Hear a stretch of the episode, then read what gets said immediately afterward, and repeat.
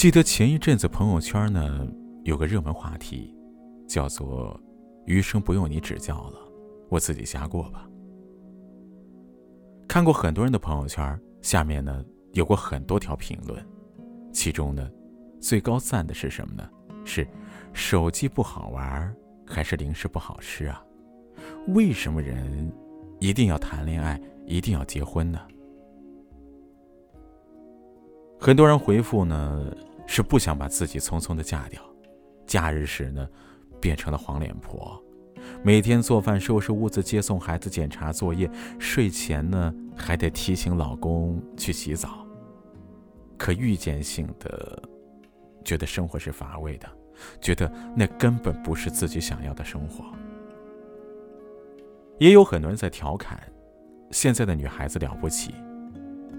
开始是不想生孩子了，后来的呢是不想结婚了，现在的呢是恋爱都不愿意谈了，生怕呢耽误自己的时间玩儿。虽然说是玩笑呢，却也折射了如今九零后的婚恋观吧。因为现在越来越多的人不愿意结婚了，他们不愿意在感情中付出时间和精力，然后再去促成一段稳定的关系。王尔德说过一句话：“很多人一辈子都遇不见梦想的真爱，只会因为害怕孤独的死去而去选择随便找个人互相饲养。”再想想，现在的我们有父母需要赡养，有朋友需要维持，有各种各样的娱乐方式来令自己放松。如果说结婚是为了避免孤独，那现在的我们呢，大可不必吧。所以不要说害怕孤独，有时候呢，我还甚至渴望孤独，因为在这个社会宁缺毋滥的我们呢，如何肯去将就另一个人呢？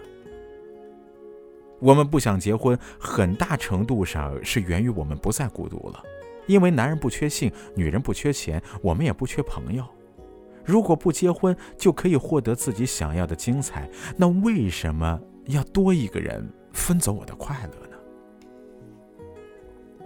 我有个女生朋友，她是博士毕业，外企的高管，头脑聪明，精力旺盛，把日子过得是风生水起的。上班就是普拉达的女魔头，下班了立刻又变成了小确幸的文艺女青年。尤其在去年的时候，她一个人去的尼泊尔，发回来的照片呢，是她倚着树，插着口袋，咧嘴笑的样子。那我觉得她简直就是独身生活的典范了。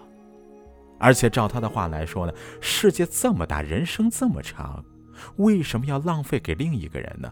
我要为他做饭、洗衣，那简直就是画地为牢啊！我自己有工作有爱好，可是时间是那么少的，我完善我自己的时间都不够，哪有时间去分给另外一个人呢？那我就问他：“你这辈子都不打算结婚了吗？”他对我说。没有爱情的婚姻，我是不想要的。如果等待爱情要花一生的时间，那我这辈子就不结婚了。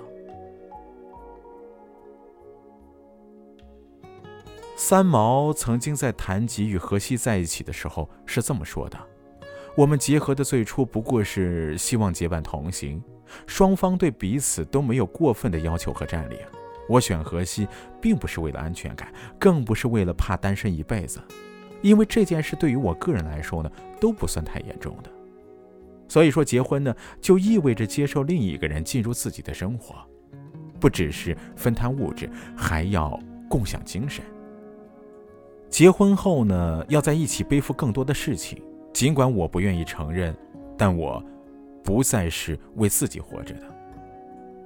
我们会组建家庭，可是家庭关系呢，会延伸出。细枝末节的问题吧，生活是并无差别的。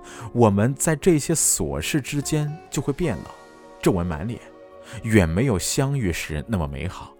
不可能是人生只若如初见吧？所以呢，如果没有爱情作为支撑点，和另外一个人度过浪漫人生，那绝对是一件非常非常困难的事啊。